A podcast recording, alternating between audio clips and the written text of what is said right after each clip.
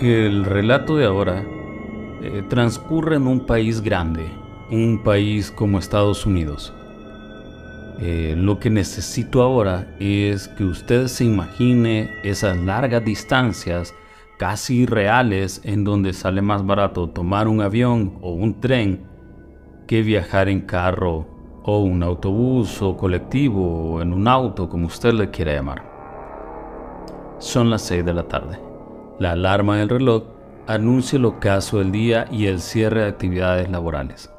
Para Julio, padre de una pequeña que tiene pocas semanas de nacidas, una bendición, y él no espera el momento eh, para regresar a su casa. Que yo le cuente esto puede ser que no tenga el más mínimo sentido para usted o para mí, eh, que tomamos nuestras cosas, pan pan, nuestro bolsón, eh, abordamos el colectivo ya después de un tiempo y sin tanta demora estamos en casa. Para Julio no es así.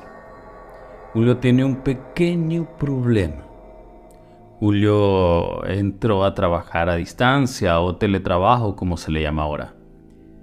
Para muchos esto podría ser una ventaja, pero para nuestro padre de esta chiquilla que lleva pocas semanas de nacida es un problema porque le toca ausentarse de casa un día a la semana para presentarse en su oficina. Así que Julio sí debe tomar un avión para ir a su oficina. Eh, cosas que para este entonces ahora las comprendemos más. Porque la oficina de Julio está en un estado muy lejos de su casa. Por lo que Julio, retomando lo anterior, eh, toma sus cosas, tan tan, corre por acá, por allá, guarda el ordenador, deja listo su ordenador también para continuar la jornada en casa y se va. Pero esta vez no es así. Por un pequeño despiste, eh, Julio sobrepasó un par de minutos y ha llegado justo al cierre de la puerta de abordaje para su vuelo. Quiero que mantenga este este breve relato en su mente, porque ahora vamos a hablar del tiempo. Cuando hablamos del tiempo podemos hacer hincapié en el reloj, eh, podemos pensar en las marcas que están en nuestra piel, eh, que con el paso del tiempo tendemos a envejecer, rápido, lento, esto depende mucho de la fisionomía de cada uno. Es más, déjeme contarle que allá alrededor de los 500 años, Heráclito mencionaba que si nos bañamos dos veces en el mismo río, ni nosotros ni el río somos los mismos. Piense que plantearnos el problema del tiempo existe allá por más de 2500 años en los que el humano va pensando si el tiempo es real o no.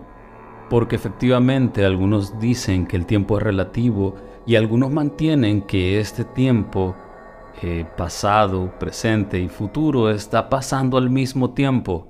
O sea que usted está presente, pero también está en su futuro y también está en el pasado. Pero entonces, ¿cuándo vamos a hablar del tiempo?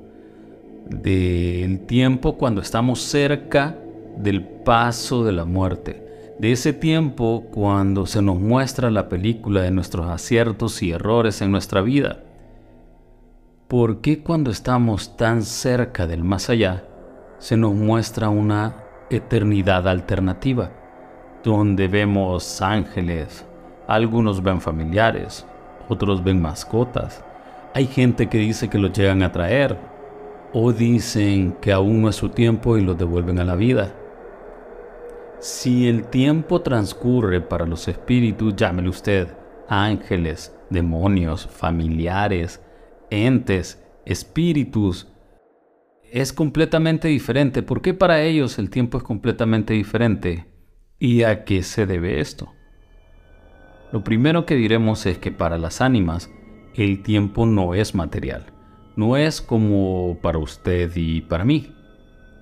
Como cuando vemos el reloj, la salida de la luna o la puesta del sol ocultándose por algún lado, o es más, una simple taza de café vacía sino que el Aeveun o Evo, que es el tiempo de los ángeles, se mide por la parte de sucesión de actos de entendimiento y voluntad. O por lo menos así lo planteaba Santo Tomás. Pero los actos de entendimiento o actos de la razón acontecen provocando un antes y un después. Un antes implica un conjunto complejo de conocimientos de un determinado querer y un acto de voluntad es un después. Un enredado sistema para llevar a cabo lo que uno quiere. Pero entonces, eh, ¿por qué debemos pensar que existe bajo estas dos medidas un determinado tiempo o momento? ¿Les han hablado a ustedes del curioso túnel con la luz al final? Algunos cuando están cercanos a esta experiencia de la muerte mencionan que pueden desprenderse de su cuerpo y ver a las personas que están llorando para despedirse. Otros mencionan haber despertado en una inmensa oscuridad que los cubre. Por lo tanto debemos suponer que existe un limbo, un lugar donde no hay ni luz ni calor, ni sol ni oscuridad, lo que sería para muchos el túnel antes de llegar a la luz, donde se nos juzga para subir o bajar de esta evolución donde no hay tiempo, donde la eternidad no es más que una decisión celestial. Las personas con estas experiencias cercanas a la muerte han sufrido el paso del tiempo, mejor dicho, la ausencia del mismo. Porque para ellos sienten que pasan un par de minutos frente a familiares, ángeles, dioses, lo que usted quiera, pero en esta, nuestra tercera dimensión, han pasado muchas horas. Pero entonces, ¿qué es el Evo? ¿Qué es este, este, esta forma de tiempo? El Evo, en sencillas palabras, no es más que el tiempo que transcurre entre la toma de decisión, lo que es subir el túnel, y la llegada a la luz, o bajar del túnel y ser un navegador más del río Styx. Es de mencionar que el único que tiene el tiempo eterno es Dios el creador de todo y por lo tanto el creador del Aeon. Por eso es que puede existir indistintamente en cualquier lugar y en cualquier ámbito de su creación. Ahora bien, se recuerda de Juan. De lo primero que hablamos de Juan, el hombre que tenía una hija que acababa de nacer, que le tocaba viajar de un lugar a otro. Pues Juan, le cuento, logró tomar un vuelo.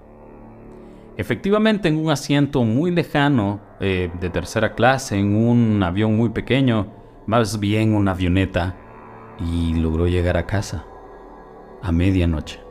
Y como el tiempo es caprichoso y relativo, dirían por ahí, al vivir casi al otro lado del país, llegó una hora después de la hora que salió de su trabajo, aunque él hubiera estado estacionado en el aeropuerto dos horas para salir. Con esto concluimos nuestro capítulo de prueba. Espero les haya gustado. Y recuerden, la fantasía y la oscuridad son reales. Que duerman con Dios.